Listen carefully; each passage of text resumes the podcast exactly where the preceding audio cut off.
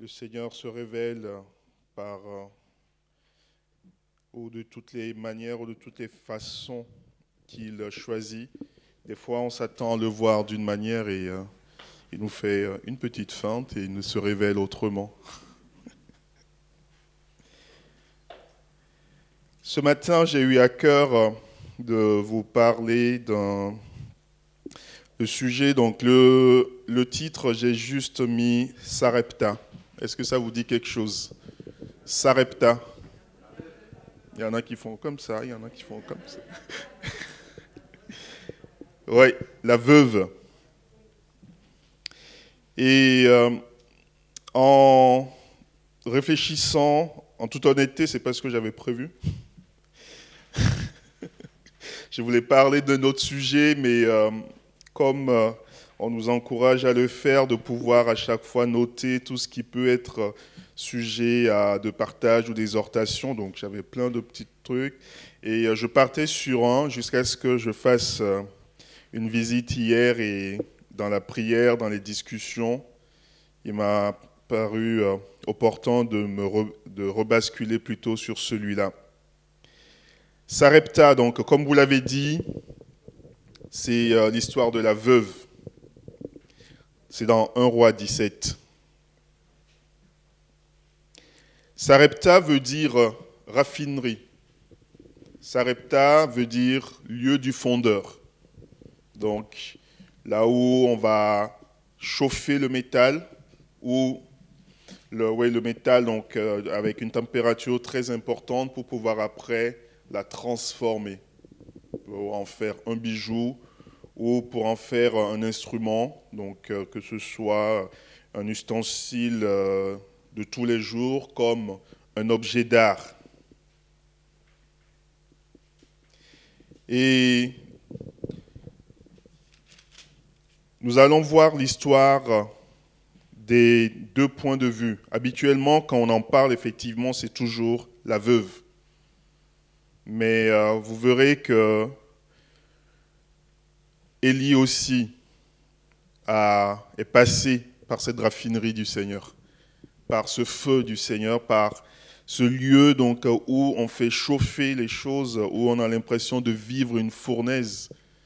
Bon, même si actuellement c'est un petit peu le cas, je suis en âge comme on dit, mais euh, on rencontre des difficultés et au travers de ces difficultés-là, au travers de ces problèmes, il y a du coup quelque chose de sublime qui en sort. On prend le métal qui est brut, qui n'a pas de forme, on le met dedans et dans la main de l'artiste, dans la main du raffineur ou bien dans la main du fondeur, donc cela va se transformer avec des coups de marteau, de ciseaux par-ci, par-là, et après on est surpris du résultat. 1 roi 17, le verset 7. Mais au bout d'un certain temps, le torrent fut à sec, car il n'était point tombé de pluie dans le pays. Alors la parole de l'Éternel lui fut adressée en ces mots, Lève-toi, va à Sarepta, qui appartient à Sidon, et demeure là. Voici, j'y ai ordonné à une femme veuve de te nourrir. Il se leva et il alla à Sarepta. Comme il arrivait à l'entrée de la ville, voici, il y avait là une femme veuve qui ramassait du bois. Il l'appela et dit, Va me chercher, je te prie, un peu d'eau dans un vase, afin que je boive. Et elle alla en chercher.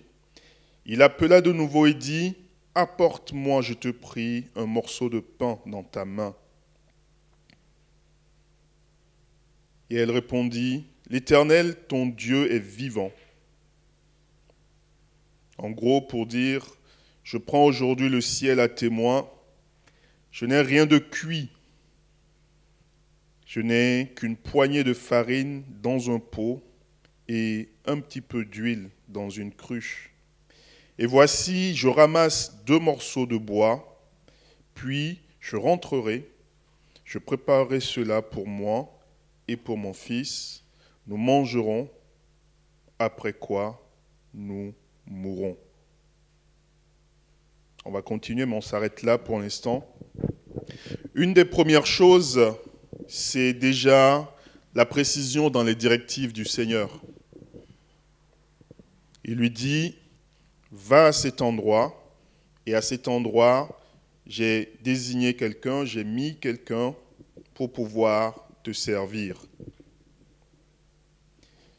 Et donc là, qu'est-ce qu'on voit déjà? Élie, il obéit, parce que par le passé, il a appris des choses, il a appris aux côtés du Seigneur comme quoi il reste toujours fidèle. Une autre chose qu'on va apprendre de cette situation, c'est qu'il est, il a discerné la voix du Seigneur. Il a reconnu sa voix. C'est un petit peu cet exercice. Je ne l'avais pas prévu dans ce sens, mais en repréparant le message, je me suis rendu compte que ce petit temps qu'on a pris au début d'être à l'écoute du Seigneur, en fait, voilà. D'où l'intérêt, prendre du temps avec le Seigneur. C'est aussi l'intimité avec le Seigneur.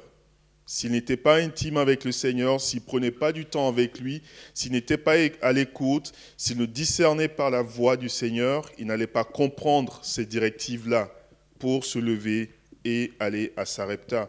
Mais aussi, en même temps, on voit qu'il avait confiance, puisque c'était un moment où il n'y avait plus rien à manger.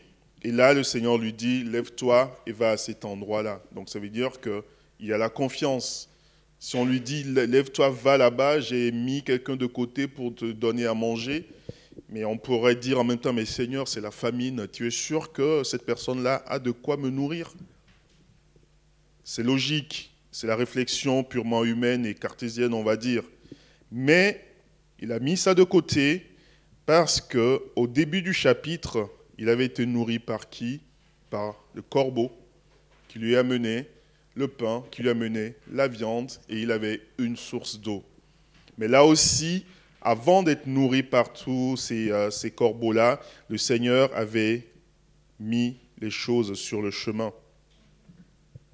Il dépendait donc de Dieu, sa vie, sa nourriture, ou ce qu'il doit faire était toujours en étroite collaboration avec le Seigneur. Il vivait aussi, si on peut dire, l'imprévu de Dieu. Je disais tout à l'heure, des fois on prépare des choses et on réfléchit, on fait des plans, mais comme la Bible dit, c'est l'aboutissement ou bien la fin, c'est le Seigneur qui en est maître. L'homme a mille et une choses en sa tête. Discerner, reconnaître les indices du Seigneur. Il arrive, il voit une veuve. Ce n'est pas écrit sur le front de la dame, veuve, la seule de Sarepta. Non. Il arrive, effectivement, c'est sûr, il doit y avoir d'autres veuves dans la ville. C'est sûr, peut-être que, un peu comme euh, chez nous en Afrique, lorsqu'une personne est veuve, pendant une certaine durée, euh, ces femmes-là ont une tenue particulière. Et quand on la voit, on sait tout de suite qu'elle est veuve. C'est peut-être ça aussi en Orient. Mais ce qui est sûr, c'est que elle ne devait pas être la seule veuve de Sarepta. Vous êtes d'accord avec moi? Ça ferait un peu bizarre. Hein? La seule veuve d'une grande ville, on arrive, on dit tu, tu la trouves? Non. Il y a d'autres veuves. Mais lorsque il l'a vue, il a reconnu tout de suite en elle celle que le Seigneur avait préparée. Ça veut dire que tout au long du chemin, il devait être en train de prier dire, mais Seigneur, ouvre mes yeux afin que je discerne, afin que je sache c'est ce que c'est la bonne personne que je dois rencontrer. Donc, dans nos activités, dans nos faits et gestes de tous les jours, on peut aussi rester en communion. Ce n'est pas simplement comme ce matin, on a pris du temps à part. Même dans nos faits et gestes de tous les jours, même quand on est en voiture, après c'est sûr, il ne faut pas fermer les yeux, mais on peut rester en communion avec le Seigneur. Le Seigneur donc euh, lui confirme, lui donne l'instruction j'ai préparé quelqu'un. Et si nous basculons cette fois-ci maintenant du côté de la veuve, j'ai ordonné à une veuve de te nourrir. Ça veut dire que la veuve avait aussi un temps avec Dieu. Elle était sensible à la direction de Dieu. Elle a reconnu l'homme de Dieu tout de suite puisque Lorsque le prophète l'a interpellé, elle n'a pas dit, mais oh, d'où tu me connais? Pourquoi moi je vais te préparer à manger? Non. Elle avait reçu déjà une instruction du Seigneur, et quand elle a vu l'homme de Dieu, elle aussi de son côté, il y a eu la confirmation du Seigneur, il y a eu le discernement. De part et d'autre, donc, il y a la communion avec le Seigneur qui est la base. Elle euh, vivait une situation difficile puisque dans le début du chapitre, Élie, si on peut dire, avait verrouillé le ciel pour qu'il n'y ait plus de pluie, mais sur ordre du Seigneur aussi. Hein. Et il a dit, donc jusqu'à ce que moi je le redise et tout, donc il n'y aura plus d'eau. Et du coup, les conséquences donc de ce que le Seigneur l'avait amené à faire rejaillissaient du coup sur cette dame-là, qui au final n'avait qu'une très petite quantité. Et elle pouvait aussi dire à l'homme de Dieu, mais euh, écoute, je t'aime bien, je suis à fond dans la foi, mais euh, là, ce qui reste, je ne peux pas t'en donner là.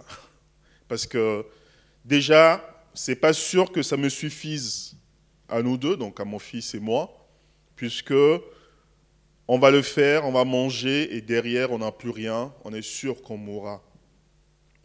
Une chose est certaine, c'est que elle n'a pas caché sa situation devant Dieu. On l'avait déjà, je crois, lors d'un temps de prière où ça me, ça me revient, où on avait dit crier devant Dieu, ou bien lorsque si on prend euh, Anne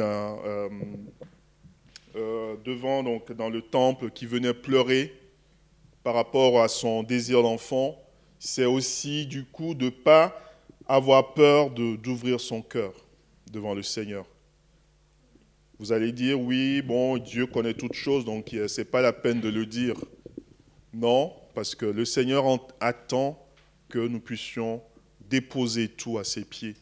Il ne va pas venir nous forcer à vivre un miracle. Des fois, quand on reste tellement buté, heureusement pour nous, de temps en temps, il nous fait un clin d'œil pour nous montrer qu'il est quand même là dans la situation difficile. Mais la première des choses qu'il attend de nous, c'est de pouvoir, même quand c'est difficile, de pouvoir dire, ben, écoute Seigneur, ben, voilà, je n'ai plus rien.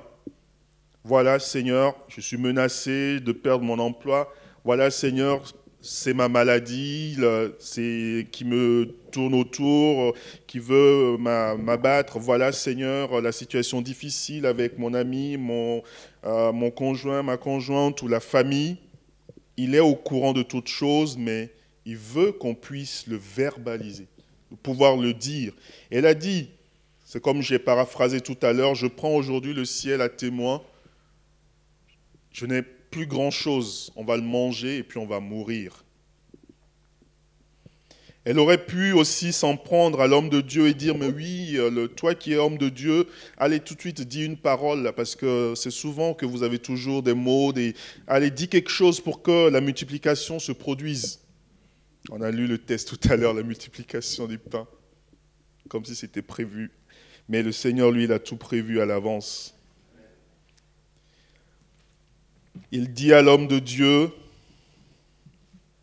ton Dieu est vivant, je n'ai rien de cuit, je n'ai qu'une poignée de, euh, de, farine dans un pot et un peu d'huile.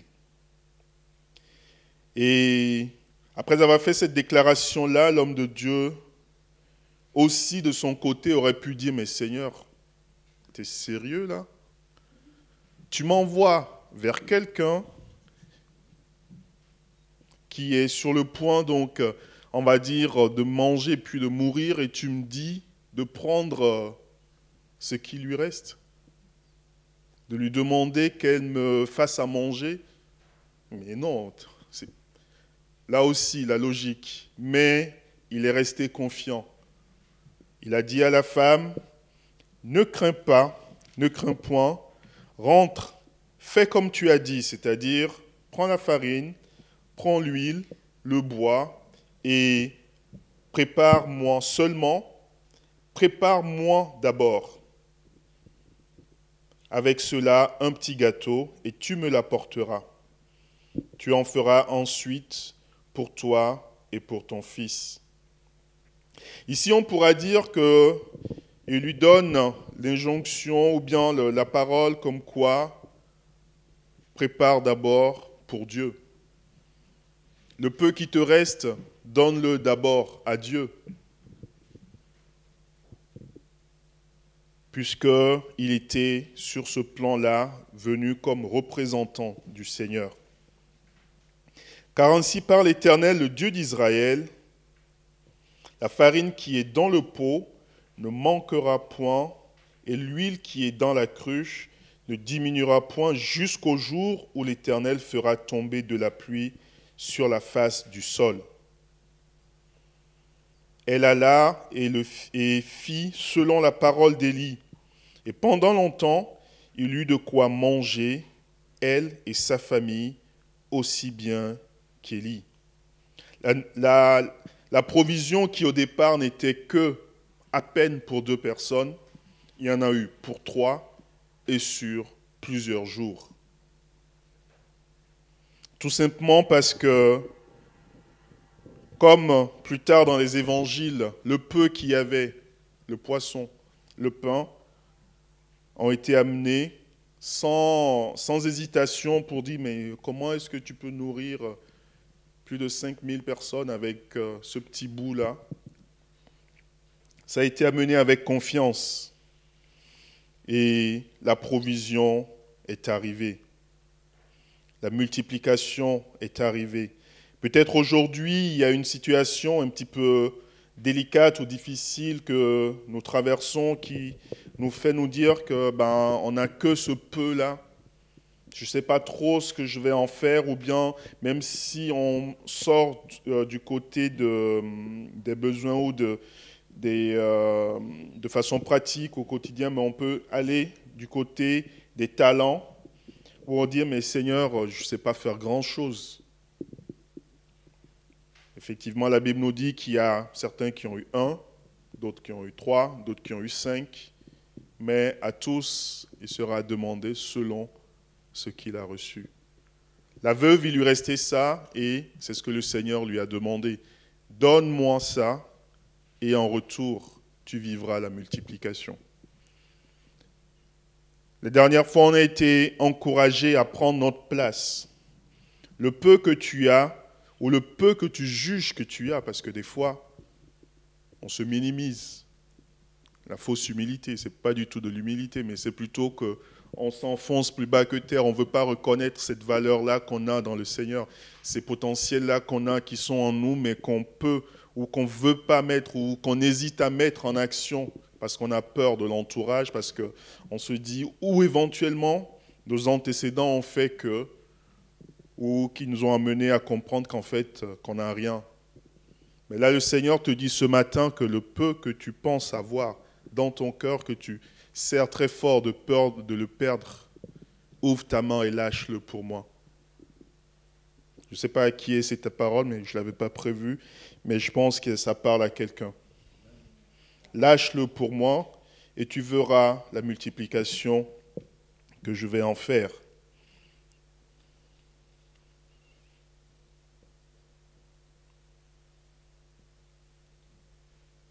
En tant que chrétiens, nous avons aussi cette responsabilité-là, en allant à la rencontre des autres, d'être sensibles à ce que le Seigneur nous donne pour eux. Élie, nous l'avons vu tout à l'heure, en tant qu'homme de Dieu, passe aussi à travers cette préparation du Seigneur, parce que sa foi est mise à l'épreuve. Il devait déjà accepter donc euh, les paroles du Seigneur, avoir confiance. Et une fois qu'il est, en face et que le Seigneur ne lui avait pas dit avant qu'attention, cette veuve que tu verras n'a que peu. C'est une fois qu'il arrive dans la situation qu'il découvre que la veuve, elle a très peu. Et là, qu'est-ce que je fais? Je mets ma foi en action ou je la mets dans ma poche et je je deviens, euh, comment en train de, de, murmurer contre le Seigneur pour dire, mais comment est-ce que tu peux faire ça? Tu vas laisser mourir la veuve et les enfants, et de pas du coup, ben moi, puisque tu m'envoies vers eux, ils n'ont rien. Mais il a mis aussi sa foi en action, donc le Seigneur l'a préparé, et au travers de ça, donc les deux ont pu vivre un miracle. Cela nous amène aussi à pouvoir être constamment un canal qui soit toujours prêt à recevoir quelque chose de la part du Seigneur et à le transmettre aux autres. Il y a toujours cette image, je me rappelle plus, je crois que ça devait être le pasteur du Vieux-Art qui l'avait donné une fois, qu'on est comme un tuyau de canalisation. Et quand on ouvre, quand Dieu ouvre le robinet, l'eau coule. C'est pas pour que ça stagne dans le tuyau, c'est pour que ça arrive à l'autre bout et que peut-être avec les ramifications, donc que ça aille vers les autres ou bien que ça coule et que les autres voient qu'il y a quelque chose qui coule. Et nous devons constamment prier et demander au Seigneur de pouvoir nous travailler afin que cette canalisation-là soit la plus libre possible pour pouvoir drainer tout ce que le Seigneur nous donne. Cela nous ramène aussi à ce passage lorsque le Seigneur ou la parole, dans la parole on lit, Qui enverrai-je Aujourd'hui, on peut toujours se poser cette question-là par rapport à la vie de notre communauté, de notre Église, par rapport aux besoins autour. Qui enverrai-je vers ceux d'Andrézieux Qui enverrai-je vers ceux de Montbrison ou même qui enverrai-je vers ceux de ta famille? Est-ce qu'on va dire au Seigneur, je suis là, envoie-moi, ou on va dire, ben, Seigneur, tu sais que j'ai pas grand-chose, parle plutôt à ma sœur qui est à côté parce que elle parle mieux que moi, parle plutôt à mon frère qui est à côté, elle parle mieux que moi. Le prophète, il s'est levé, il a agi, il a reçu et il a transmis ce qu'il recevait.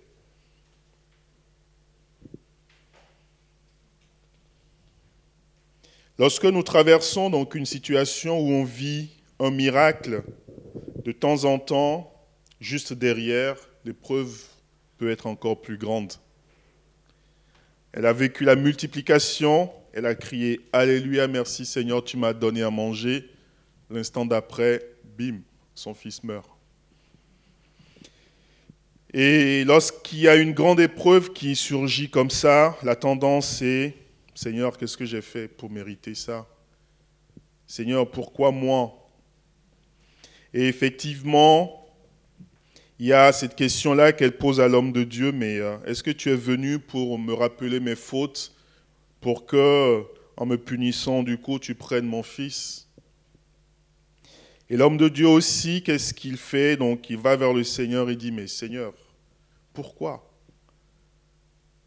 Elle m'a nourri, pourquoi tu lui prends son fils? Mais les deux ne l'ont pas fait dans un sens de vindication, de point levé devant le Seigneur pour dire, mais non, mais Seigneur, tu n'es pas juste. Non. C'est encore une fois ce qui est dans le cœur qui ressort. Mais avec comme attitude de pouvoir dire, mais tu l'as fait, tu l'as pris, bah, je te le redonne, débrouille-toi avec. Tu as pris mon fils, je te le donne, fais ce que tu veux. L'homme de Dieu dit, ben, tu as pris son fils, et eh ben, je l'amène devant toi, fais ce que tu veux. Et là, le Seigneur, euh, le Seigneur l'a inspiré à prier et il y a la vie qui est revenue.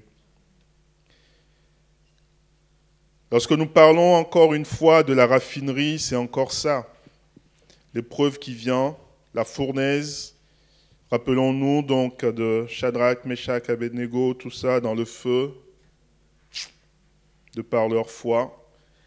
Mais ce feu-là qui était la mort pour ceux qui les mettaient dedans, puisque nous nous rappelons que lorsqu'on les mettait dedans, ceux qui étaient s'approchaient pour les mettre dedans sont tombés tout de suite morts à cause de la puissance de ce feu-là.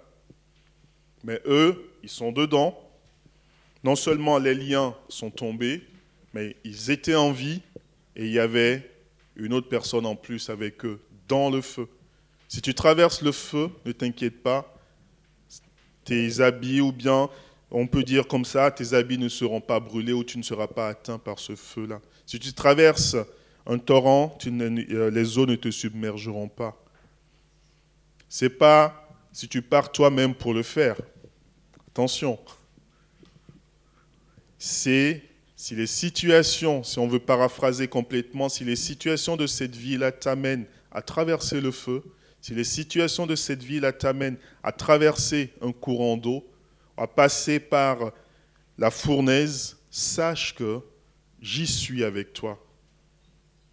et tu ne seras pas submergé ou tu ne seras pas brûlé. Ils ont confié l'enfant et après, le Seigneur l'a ramené à la vie.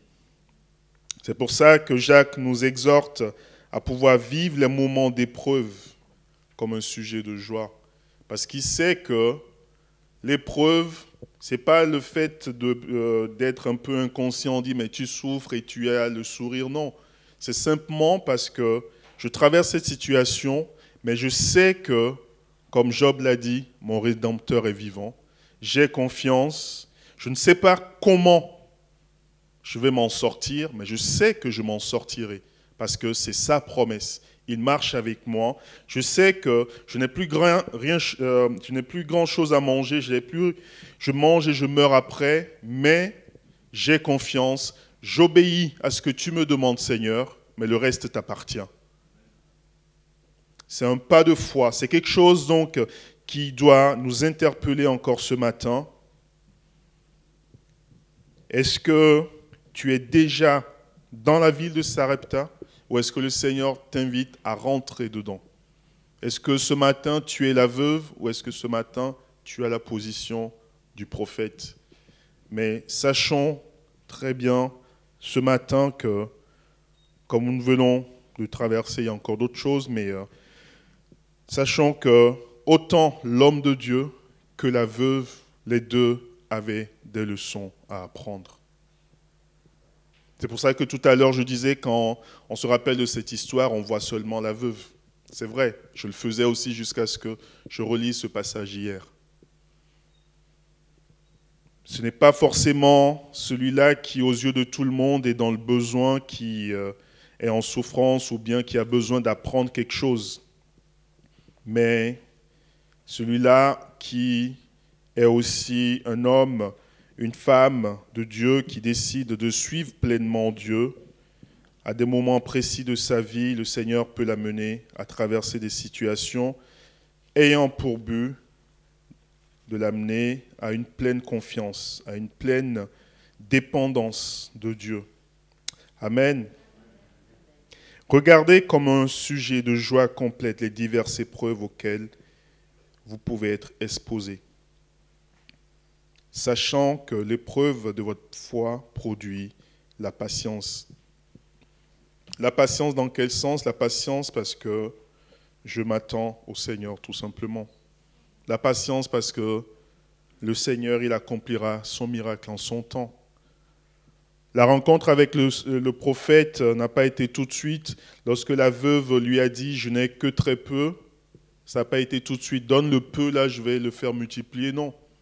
Il y a d'abord eu un pas d'obéissance. Donne, et après tu verras. Crois, et tu verras la gloire de Dieu. Amen. Voilà ce que j'avais à cœur de partager avec vous ce matin et que le Seigneur puisse vraiment aider chacun d'entre nous à, traverser ces moments de difficulté, à traverser cette ville ou bien dans cette ville de Sarepta, dans cette raffinerie, dans cette fournaise, dans ces difficultés-là, à pouvoir être sublimé par la main de Dieu parce qu'il agit dans nos vies. Seigneur, nous voulons te bénir et te louer encore ce matin parce que tu es celui-là qui ne reste pas du tout insensible à ce que nous vivons.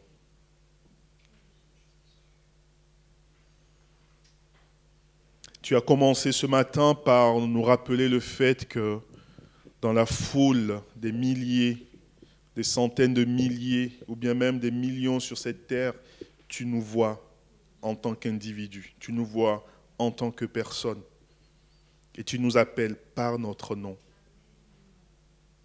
Je te bénis parce que tu veux ce cœur à cœur avec nous, Seigneur, ce cœur à cœur au travers duquel tu nous révèles de grandes choses, ce cœur à cœur au travers duquel tu nous donnes des directives bien précises.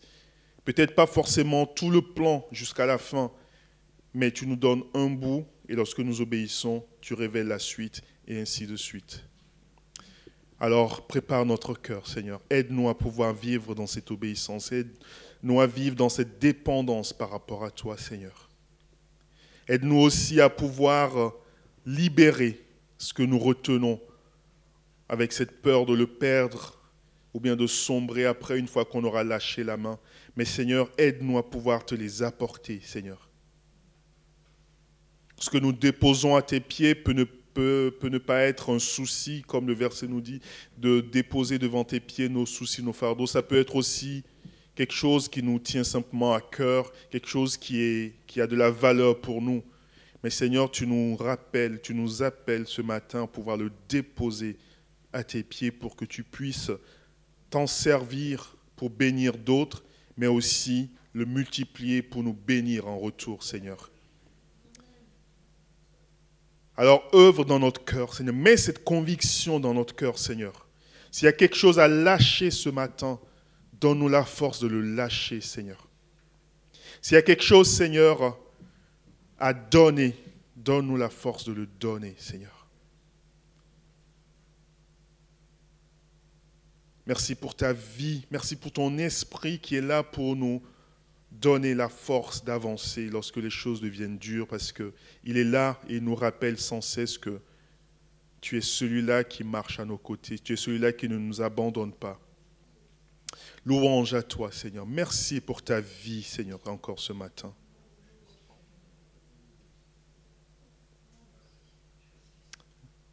Gloire à ton nom, Père, au nom de Jésus. Amen.